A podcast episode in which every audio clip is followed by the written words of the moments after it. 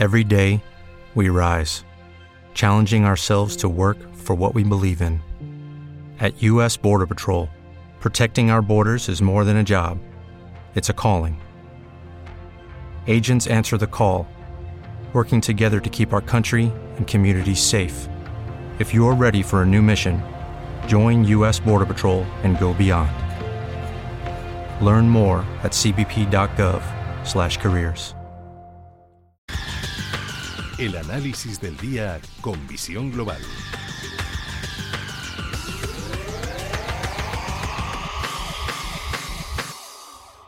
Y el primer análisis lo hacemos con José Ignacio Gutiérrez Lasso, es presidente de MG Valores. José Ignacio, muy buenas tardes.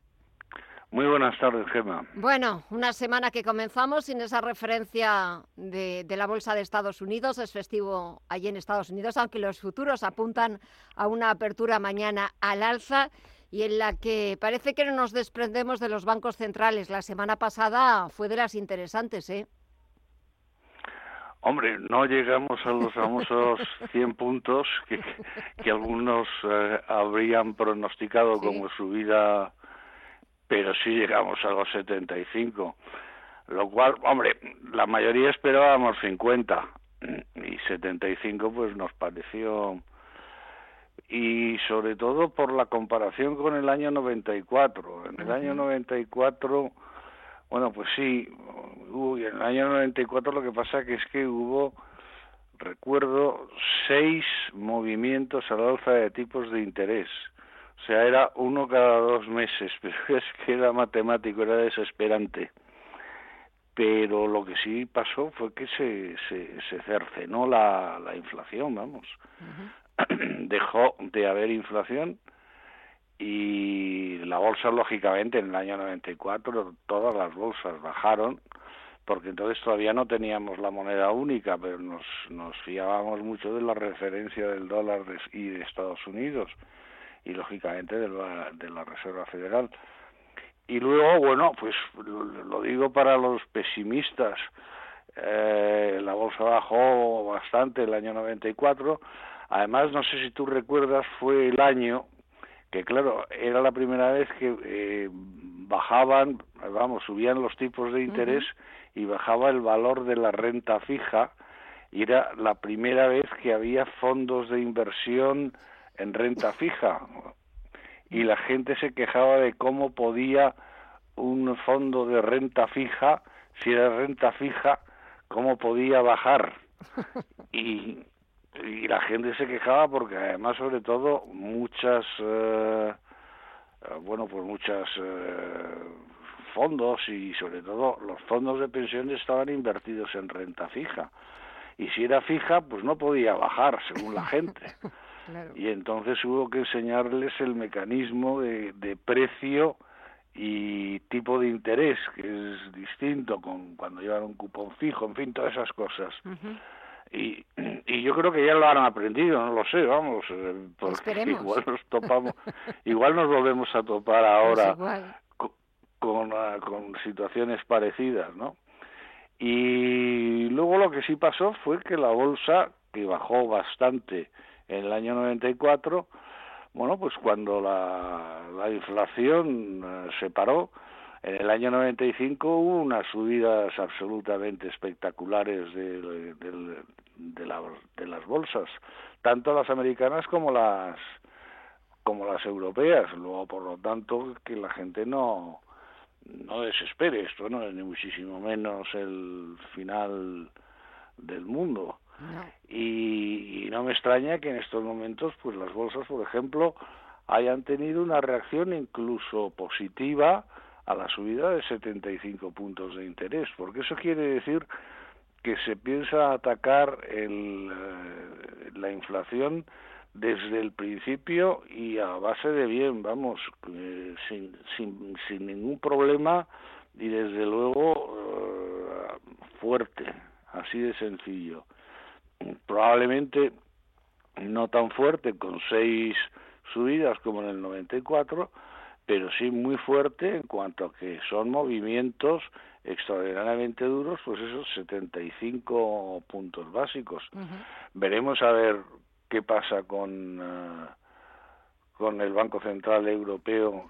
son, son dos situaciones muy distintas.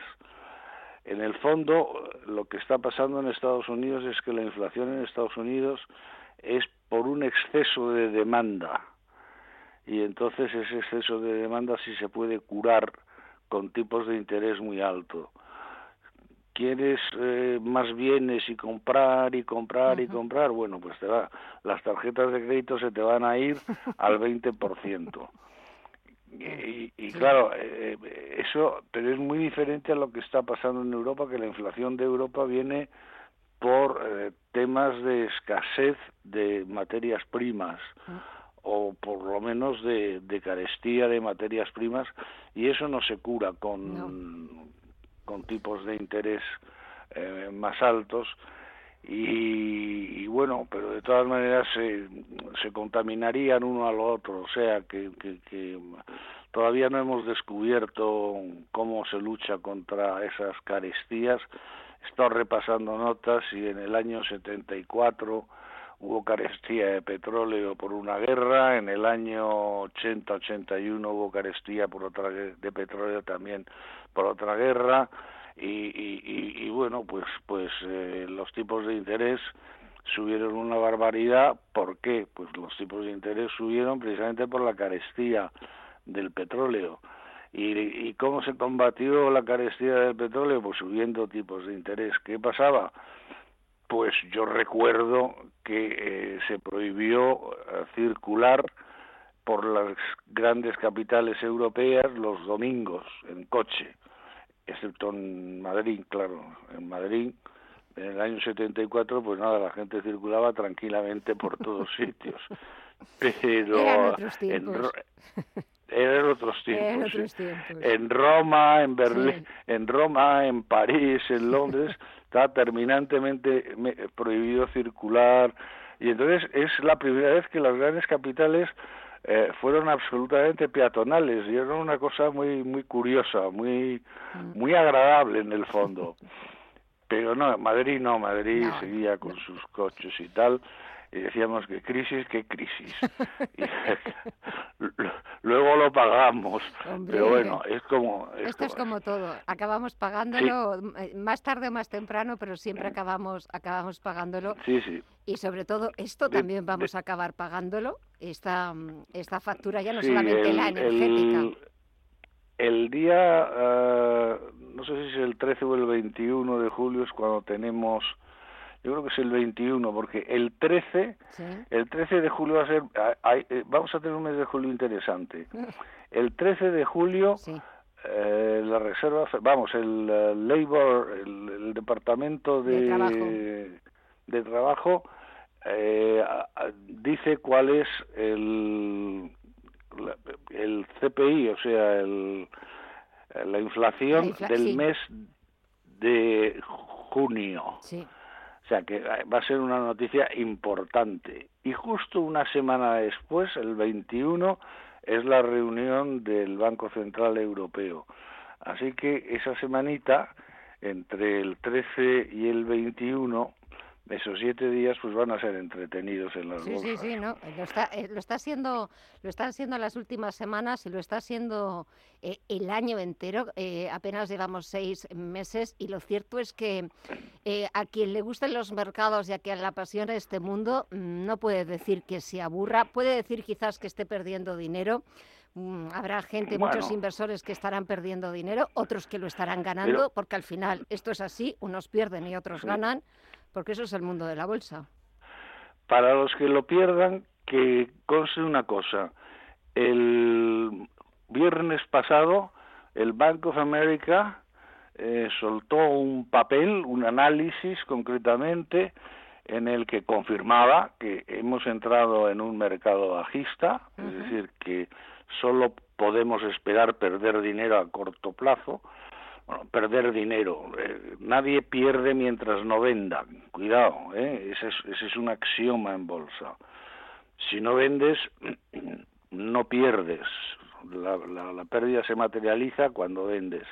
Pero que a corto plazo vamos a tener minusvalías, pero que van a durar unos pocos meses. No habla de cuántos meses. pero por el tono y tal podemos hablar de alrededor de seis, siete meses, y que luego eh, a partir de ahí empezaría otra vez un ciclo alcista, un ciclo alcista y que llevaría el Standard Poor's a niveles de 6.000. Quiero recordar que cerró el viernes a 3.700. Sí, no, nos quedan un Luego de 3.700 a 6.000 hay bastante para ganar. Sobre todo si 3.700 todavía a corto plazo va a tener un cierto deterioro y podemos verlo en 3.500, una cosa de esas, pues yo creo que a partir de ahí ya podemos tener la tentación, sí, sí. no sé, la tentación pues de, entrar poco a poco. Estamos hablando de bolsa americana, Standard Poor's, y tampoco nos dice eh, cuándo llegaremos a ese eh, nivel de 6.000 pero lógicamente si es un ciclo, dice, dentro de ese ciclo llegaremos a los 6.000, pues hombre, dentro de, de, dos años, dos años y medio, muy bien, eso quiere decir que a lo mejor en un espacio de tres años hemos duplicado. En un espacio de tres años podemos hallar la tasa interna y es pues pues pues francamente apetecible. Sí, la verdad Lo es digo que para los que vayan perdiendo dinero. Exacto, que se vayan se vayan animando, que no todo que no que se vayan animando porque esto no es el fin del mundo ni mucho menos. No, en bolsa nunca es el fin del mundo. Pero que la gente tampoco entre a, a comprar ahora que seamos prudentes, que mantengamos un poquito la cabeza fría, cuidado con el dedito a la hora de dar a los botones, hay que mantener la cabeza fría y sobre todo lo más importante, escuchar a los que más saben de esto, a los mejores profesionales, como José Ignacio Gutiérrez Lasso, presidente de MG Valores. Cuídate mucho, que pases una muy buena semana y a ver el lunes con qué amanecemos, pero con lo que amanezcamos, aquí lo contaremos y lo analizaremos. Gracias como siempre, muy buena semana, hasta el lunes. Igualmente, Gema, hasta luego. Adiós.